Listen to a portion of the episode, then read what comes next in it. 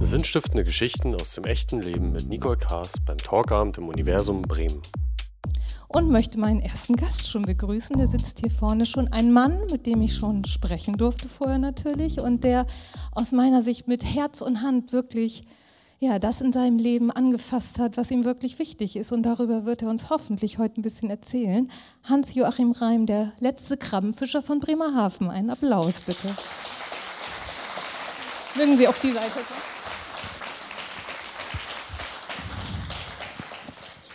So.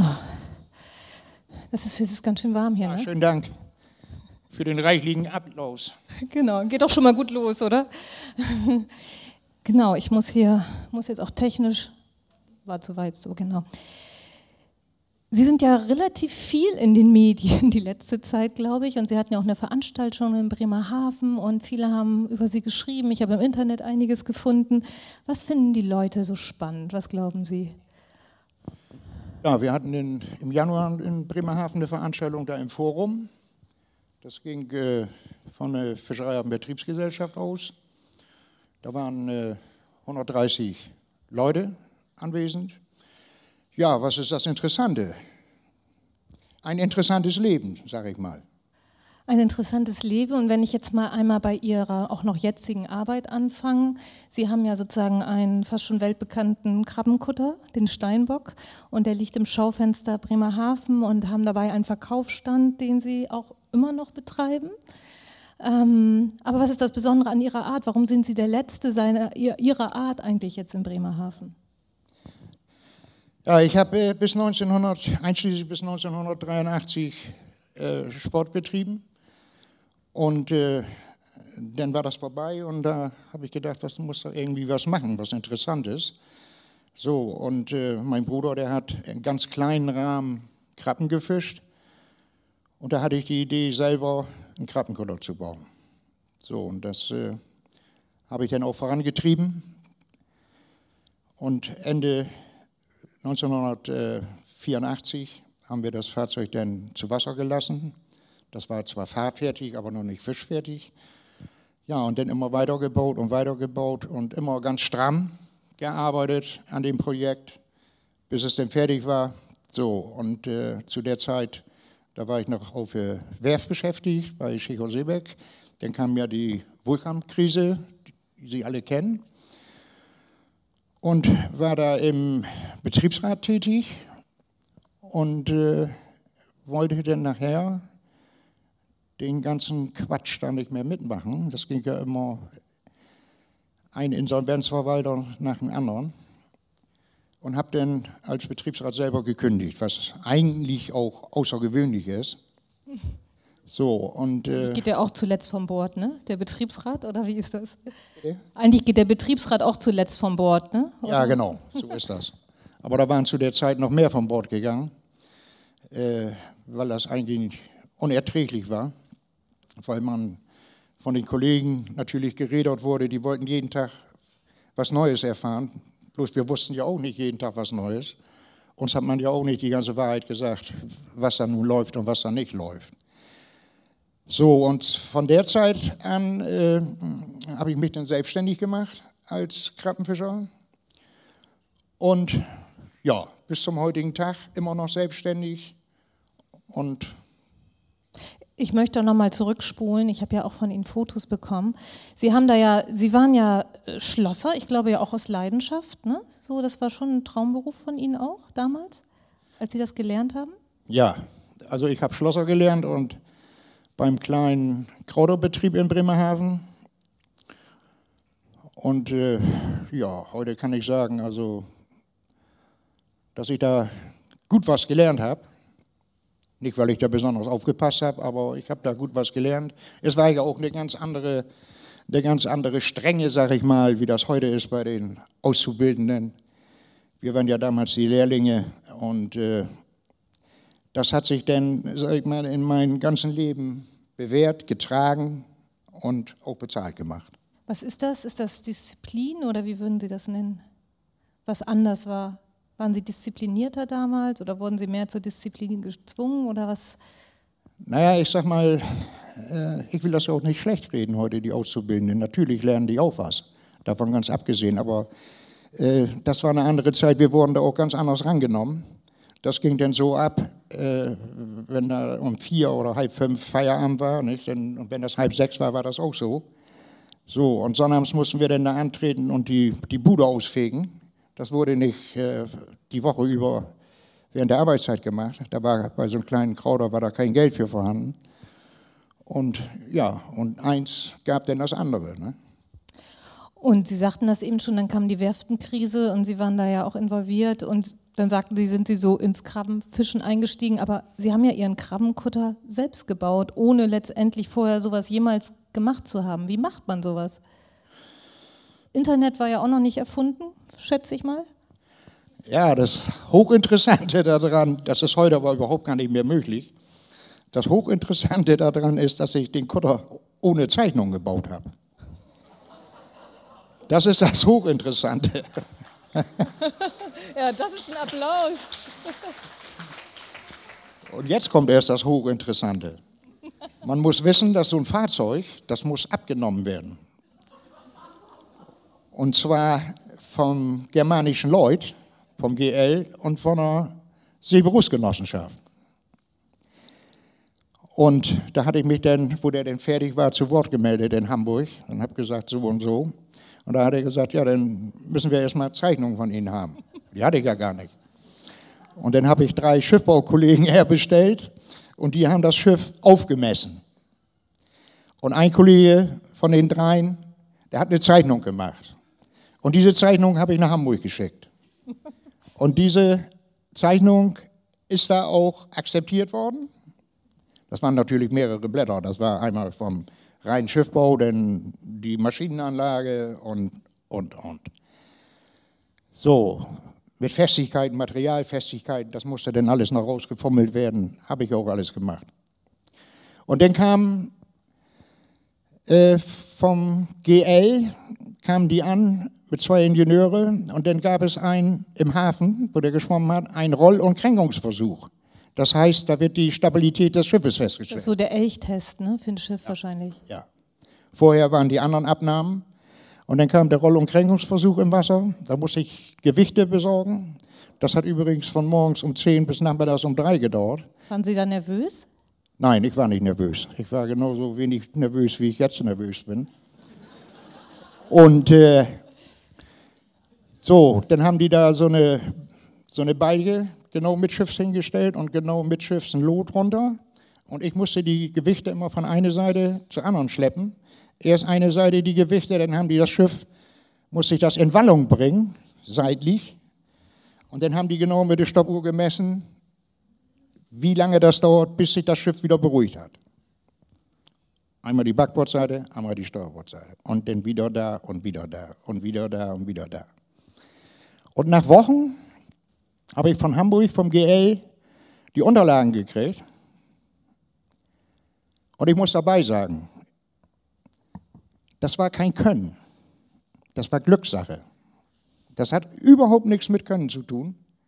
Das war reine Glückssache. Und in diesem Protokoll und in diese Papiere, das waren fünf DIN A4 Seiten, stand drinne, dass das Schiff die besten Werte erreicht hat.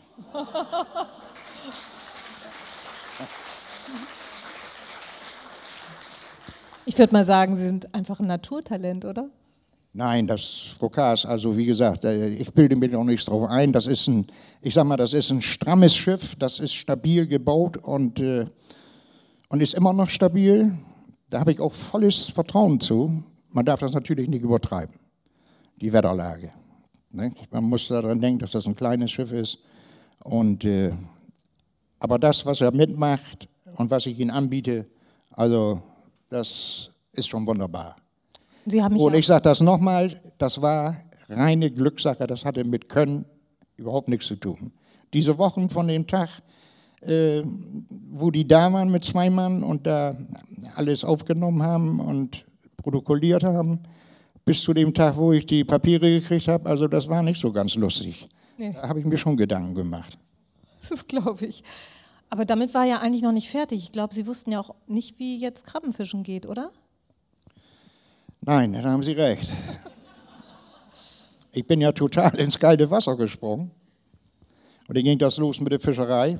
Habe da auch sehr, sehr, sehr, sehr viel Lehrgeld bezahlt. Das Lehrgeld sieht denn so aus, dass man vom Netz hinten das Endteil, das ist der Sack, äh, im Propeller kriegt. Und wenn man das im Propeller kriegt, das Netz, dann geht da gar nichts mehr. Das geht dann über, ich sag mal, Rettungskreuzer rufen, wenn der Anker nicht hält, wenn der weggeschmissen wird, um die andere Schifffahrt nicht zu gefährden und nachts draußen zu bleiben, sich auf dem Watt treiben zu lassen. Das Watt wird ja dann bei, bei Niedrigwasser, ist das ja Watt, frei, so eine Felder ja trocken.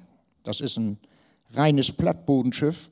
Das können Sie ja sehen. Der steht so offen wie er im Wasser liegt. Also der kränkt sich nicht, der liegt genau so, wie er im Wasser liegt.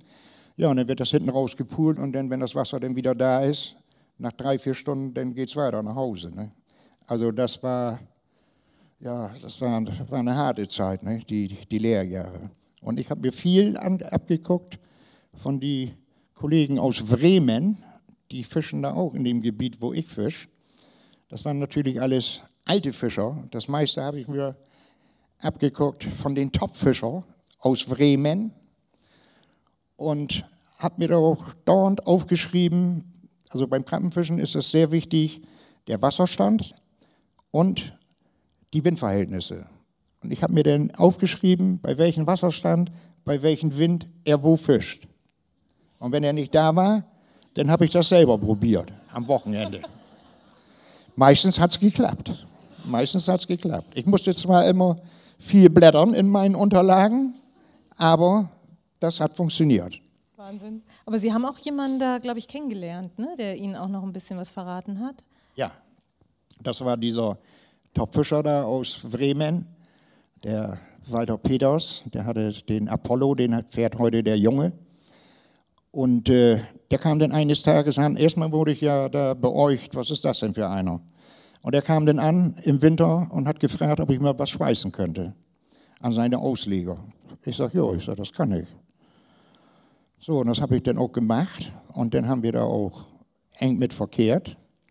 Und dann, er hat zwei Jungs, die fischen und heute noch. Und äh, da gab es irgendwie welche Differenzen. Jeweils kamen die Jungs dann nicht mehr. Und er hatte aufgehört zu fischen. Er hatte den Betrieb schon an den Jungen übergeben. Und da ist er ein paar Mal bei mir mitgefahren. Da wollte er dann eine Kiste Krabben haben. Ich sagte, da musst du mitkommen und musst die selber fangen. So, und das war natürlich das, war natürlich das Allerschönste für mich. Nicht? Dann hat er gesagt, ja, dann fahren wir jetzt mal dahin. Und dann haben wir da gefischt und dann ging das auch richtig voran in die Kisten. Und dann hat er mir noch so allerlei Dinge erzählt, die ich mir auch gemerkt habe. Ja, und von daher, und dann wächst das, das wächst dann und man muss, man muss probieren. Ich bin so einer, also der, der nicht auf den Stand stehen bleibt. Ich, ich probiere den und probiere immer weiter, wie geht es besser, wie macht man es besser. Und dazu möchte ich nochmal sagen, an diesem Punkt mit besser machen oder nicht besser machen, ich bin auch einer, und heute noch, wenn mir jemand was erzählt, das könnte man so oder so besser machen, wie du das machst, dann höre ich mir das an. Und wenn ich das nicht abwegig finde, dann mache ich das so, wie der das gesagt hat. Ob der Ratgeber alt ist oder ob der jung ist, das spielt für mich keine Rolle. Ich mache es. Und wenn heute ein junger Mensch fragt, wie machst du das oder wie würdest du das machen, dann würde ich ihm liebensgerne Auskunft geben. Liebensgerne. Bloß in den seltensten Fällen wird man von jungen Menschen gefragt, wie kann man das am besten machen? Was meinst du dazu? Das ist so heute angesagt. Und Sie, oder so wie Sie Ihr Handwerk betreiben, das ist ja das, wovon heute viele Leute reden, Nachhaltigkeit, aber was eigentlich niemand mehr macht. Also Sie oder mögen Sie selber sagen, wie Sie fischen. Sie machen ja, fischen ja eigentlich nur das, was Sie sozusagen auch verkaufen können und es wird tagesaktuell verkauft, nicht irgendwo hin verschifft. Da gibt es nicht mehr viele, die das so machen. In Bremerhaven scheinbar niemand mehr, oder? Nein, in Bremerhaven bin ich der, der allereinzigste Krabbenfischer. Und äh, bis 2012 habe ich noch am Händler abgegeben.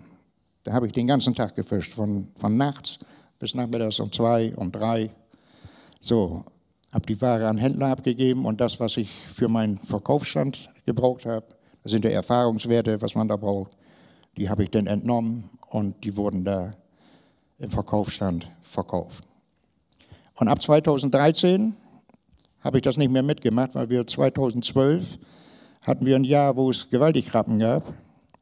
Und da haben die Großhändler die Fischer gedrückt auf 1,50 Euro, 1,25 fürs Kilo. So, und das war, war nicht mehr zu machen. Und da habe ich zu meiner Frau gesagt, also den Quatsch, den mache ich nicht mehr mit.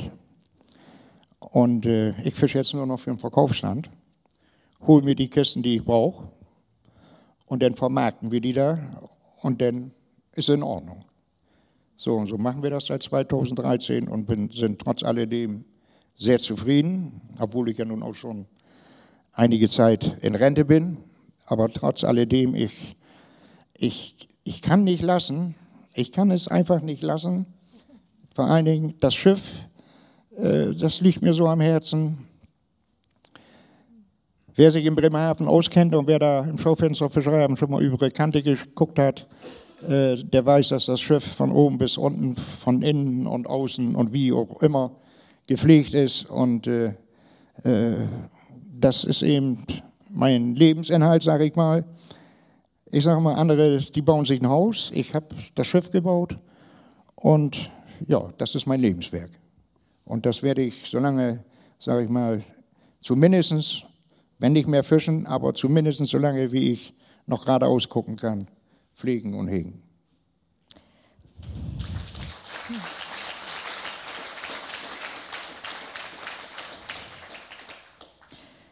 Ja, ich hatte auch den Eindruck, so wie Sie von allem berichtet haben, dass Sie wirklich dieses Herz da auch drin steckt in Ihrem. Ich durfte ja auch auf Ihrem Krabbenkutter mal sein und auch mal überall in jeden Winkel gucken und es ist wirklich ja, ein unglaublicher Zustand ne, für so ein Schiff, ganz wunderbar. Und ja, ich, ich habe so das Gefühl, dieses einerseits ist wirklich mit Köpfchen und mit Herz bauen und lernen, aber dann auch so diese Treue, die sie ja auch haben. Ne? Sie haben ja eine unglaubliche Treue auch zu ihrem Schiff, zu ihrer Arbeit, zu dem, wie sie es tun. Das, ist das so eine Art Lebensrezept für Sie?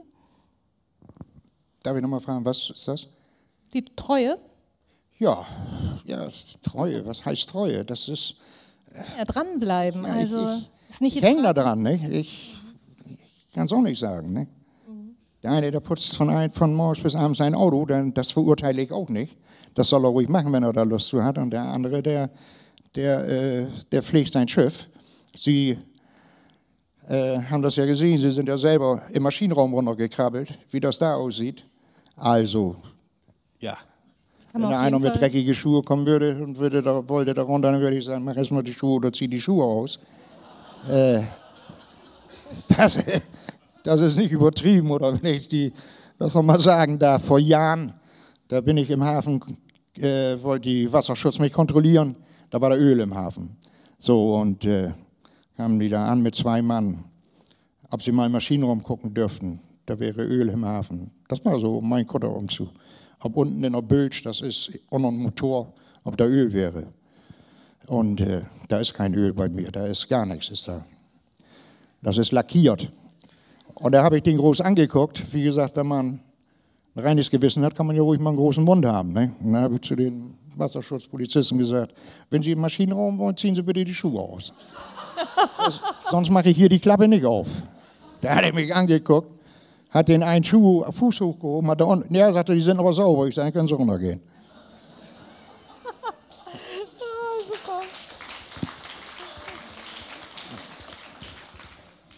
Genau, Sie hatten ja auch noch eine andere Leidenschaft, haben wir ja vorhin schon angekündigt. Nee, das ist die falsche Richtung. Sie sind ja sozusagen vorher auch ziemlich lange Motorrad gefahren. Angefangen hat das, glaube ich, in den Zeiten auch, wo das Fischereihafenrennen sozusagen seine Anfänge nahm. Und da waren sie, glaube ich, so gut, dass das jetzt, glaube ich, auch eine Autogrammkarte ist, ne, die ich von Ihnen abfotografiert habe. Ja. Wie, wie, wie lief das bei Ihnen? Das war so ein, erst so ein Hobby und dann sind Sie da voll eingestiegen. Ja, also seit 1960 Motorrad gefahren, so auf der Straße. Und dann hatten wir das Fischereihafenrennen ja in Bremerhaven und dann bin ich da dann äh, irgendwann mit angefangen. Das war in den 1970 und nicht nur im Fischereihafen gefahren, sondern hier in ganz Deutschland. Und das war dann so, ich sag mal, damit das verständlich ist, das ist dann so, so die zweite Bundesliga. Da fängt man denn an. So, dann muss man Punkte sammeln. Damals waren das 90 Punkte. Die Punkte richten sich immer nach den Platzierungen. Und wenn man 90 Punkte hat, dann fliegt man in Anführungsstrichen aus dieser zweiten Bundesliga raus und dann kommt man in die A-Lizenz. Das ist die Bundesliga. So, das sind, ich sag mal, die Besten.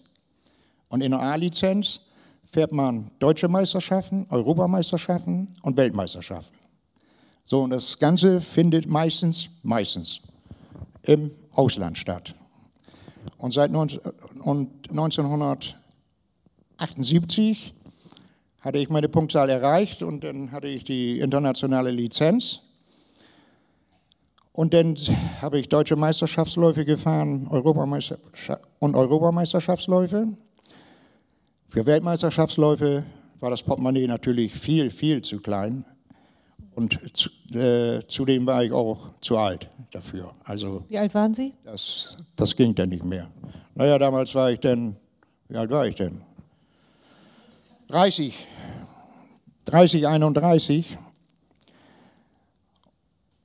Und äh, ja, dann habe ich bis 1983, einschließlich 1983 noch das ganze Jahr durchgefahren und habe dann aufgehört und bin dann angefangen mit dem Kutterbau.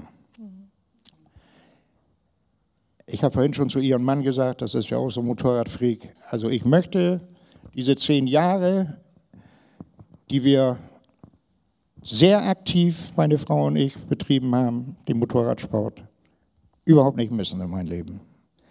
Also wir haben viel gesehen. Ich bin in Frankreich gefahren, ich bin in der Schweiz gefahren, ich bin in Spanien gefahren.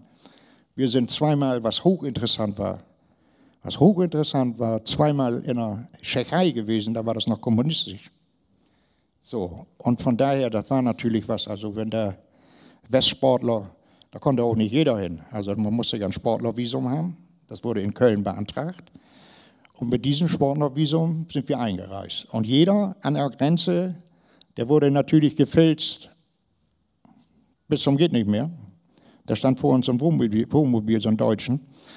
Der wollte wohl so in der Tschechei einreisen, den haben sie da auseinandergenommen. Ich sage meine Frau, ich sage zu meiner Frau, ich sage, mein Gott, wir jetzt, hinten im Wohnwagen, das Motorrad drin.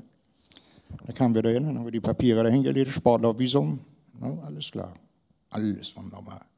Man wurde ja behandelt da wie ein König. Also das ging, ich sag mal, die ganze Veranstaltung so, das ging dann sonntags abends äh, im besten Hotel am Platze bei der Siegerehrung so. Also das ging immer so. Das ging mit dem Preisgeld so, bloß da konnten wir nichts mit anfangen. Das waren ja diese scheckigen Kronen. Und da, da war ja überhaupt nichts zu kaufen. So Lebensmittel, es war so hin und her. Und ansonsten ist ja gar nichts. So ausführen durften sie diese tschechigen Kronen auch nicht. Tauschen konnten sie die hier sowieso nicht. Da wollte keine Bank oder Sparkasse wollte das Geld sehen. Naja, und Startgeld haben wir richtig gekriegt. Denn Preisgeld, einmal habe ich da, glaube ich, einen dritten Platz und einmal einen vierten gemacht. Das war ein Europameisterschaftlauf. So, und äh, ja, mit dem Geld nichts. Aber war hochinteressant in der Tschechei, davon ganz abgesehen. Einiges gesehen. Worauf kommt es denn so richtig an beim Motorradfahren? Oder vielleicht ja auch beim Krabbenfischen, weiß ich nicht. Was, was, was muss man beherrschen? Ja, beim Motorradfahren ist es so, also der Kopf, ne? das ist, ich sag mal, reine Kopfsache. Ne? Konzentration, die müssen sie haben. Also, wenn aus dem Publikum schon mal jemand diese WM-Läufe, wo Rossi und Marquez und diese ganzen Artisten, diese Weltklassefahrer, wenn, wenn die da anfahren sind, also das sind das sind Hochleistungssportler, sind das. Ne? Wenn ich den, den Rossi sehe, der ist 38 Jahre alt, der war neunmaliger Weltmeister, fährt immer noch vorne an der Spitze mit. Also Hut ab. Da muss man körperlich aber richtig top drauf sein. und eben die Züge, das muss alles stimmen, nicht? sonst passt das nicht. So und so war das bei uns auch. Natürlich ein paar Ebenen tiefer, wie die Leute, Immerhin. muss man auch sagen. Aber man muss dann schon konzentriert sein, man muss gut drauf sein. Ja, und beim Motorradfahren, beim Motorradrennen kommt es eigentlich nur auf zwei Dinge an. Einmal das Gas geben und zweitens das Bremsen. So. Und Bremsen beim Motorradfahren, wenn man schnell Motorrad fährt oder im Rennbetrieb Motorrad fährt, das glauben die wenigsten. Man bremst zu 90 Prozent vorne, im Vorderrad. Und die Rücktrittbremse, die wird nur betätigt, ganz etwas, um das Motorrad auszugleichen, um das Motorrad ja, im Griff zu haben. Aber überwiegend, auch bei Regen, überwiegend wird vorne gebremst. Da kommt es drauf an. Und Ihr Motorrad ist ja sozusagen auch immer noch bei Ihnen. Ja, wo ich 1983 aufgehört habe, fing ich ja gleich den Kutter bauen. Das Motorrad, das war knapp zwei Jahre alt. Das war eine richtig käufliche Maschine, eine Yamaha 250, wassergekühlt. Das ist, war nichts zusammengefriemeltes. Das war richtig von Yamaha aus dem Werk eine käufliche Rennmaschine. So, die auch ein bisschen Geld gekostet hatte. Jedenfalls brauchte ich das Geld. Hatte das Motorrad auch annonciert. Auch Für jede den Menge. Kuttern, oder? Bitte? Für den Kutter, oder? Ja, wir brauchten das Geld natürlich für den Kutterbau. Und die Jungs hatten aber alle kein Geld und verschenken wollte ich das Teil auch nicht oder halb verschenken. Es ist ja nicht nur das Motorrad, das sind ja auch das ganze Zubehör, was wir alles mithaben müssen. Ne? Das sind Regenräder, wo gleich die Regenreifen draufgezogen sind. Das sind Ersatzteile, Kurbelwellen, Zylinder, Köpfe, Kolben, Kolbenringe, Dichtung. Alles gehört dazu. So, und da habe ich zu meiner Frau gesagt, damals haben wir noch eine Stadtwohnung bewohnt. Dann stellen wir das Motorrad in den Keller, decken das schön zu. Das war übrigens ein trockener Keller. Und äh, so haben wir es gemacht. Und 2001 haben wir uns in Bremerhaven ein Haus gekauft. Und das Haus hat aber keinen Keller. Ja, was nun? Und ganz oben in dem Haus, da habe ich mein Büro. Und da haben wir das Motorrad hingestellt. Da haben wir das folgendermaßen gemacht. Das steht so über Eck. Dahinter ist eine Wand. Da hatte meine Frau die glorreiche Idee, da sagt sie, da können wir ja eine Spiegelwand hinmachen. Haben wir uns aus dem Bauhaus diese Spiegelplatten geholt, 40 cm mal 40 cm, und haben die an der Wand gemacht. Wenn man jetzt hochkommt, sieht man das Motorrad einmal von vorne, wenn man in den Spiegel guckt, sieht man das von der anderen Seite. So, dann habe ich noch so einen kleinen Scheinwerfer übergemacht. Wenn das Licht an ist, wird das Motorrad so angestrahlt. Und ringsrum sind Regale, wo die ganzen Pokale draufstehen. Ja, ich war heute noch wieder oben da, habe da noch ein bisschen Büroarbeit gemacht. Ja, und dann sitzt man da und raucht ja noch mal eine, wenn man fertig ist, guckt das Motorrad noch mal an. Ja, ich fände das gut. Super.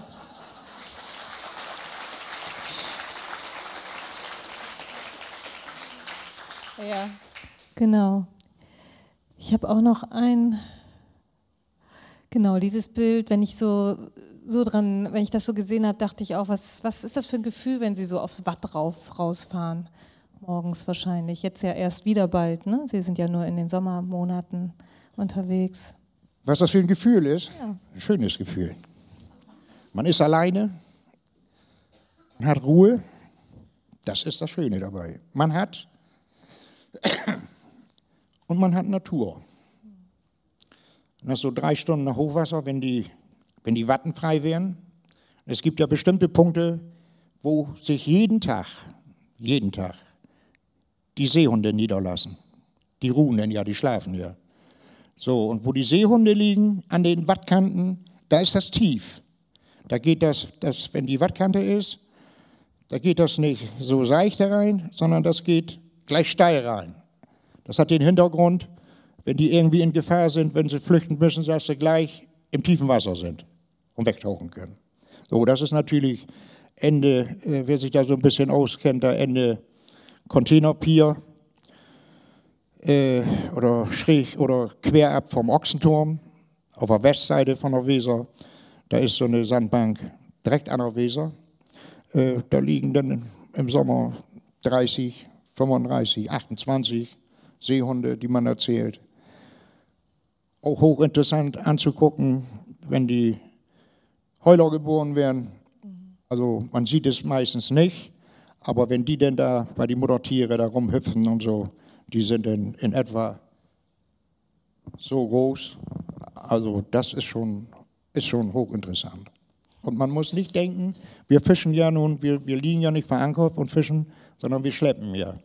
So, die Geschwindigkeit, die ist ganz gering. Und wenn die Seehunde da auf der Sandbank liegen und wir schleppen, auch die anderen Kollegen aus Bremen, wir schleppen ganz dicht an eine Kante lang bei Niedrigwasser. Da soll keiner denken, dass die Seehunde aufstehen und ins Wasser gehen. Mach mal sein, dass da mal ein Jungtier bei ist, was ins Wasser geht, die das noch nicht kennen. Aber die Alttiere, die bleiben alle liegen. Die gucken bloß und die kennen das. Winken. Es sieht natürlich anders aus, wenn äh, da Leute kommen mit diese schnellen Motorboote und da rumjagen und da die Verwandten, da die Seehunde zeigen wollen. Also das finde ich überhaupt nicht witzig. Und äh, dazu muss ich sagen, wenn die Wasserschutz draußen ist, also die achten da schon mit drauf, dass da denn in dem Bereich auch äh, vernünftig gefahren wird und dass die Tiere da nicht äh, aufgeschreckt werden. Herr Reim, Sie sind mir wirklich ein Vorbild für ein zufriedenes, gutes Leben. Ich freue mich, dass Sie hier waren und von sich erzählt haben. Ja, dazu möchte ich nochmal eben den Schlusssatz, also das möchte ich nochmal erwähnen, ob das nun die Motorradfahrerei war oder die Krabbenfischerei war. Also man muss natürlich auch die richtige Ehefrau dafür haben, die das mitmacht. Uh.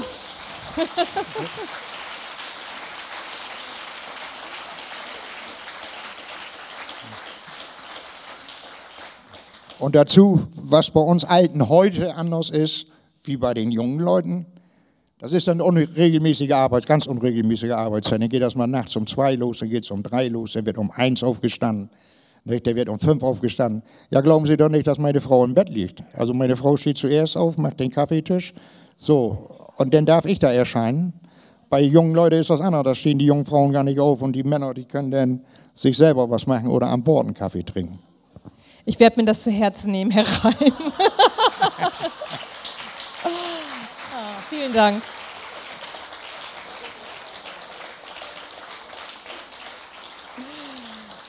Ah.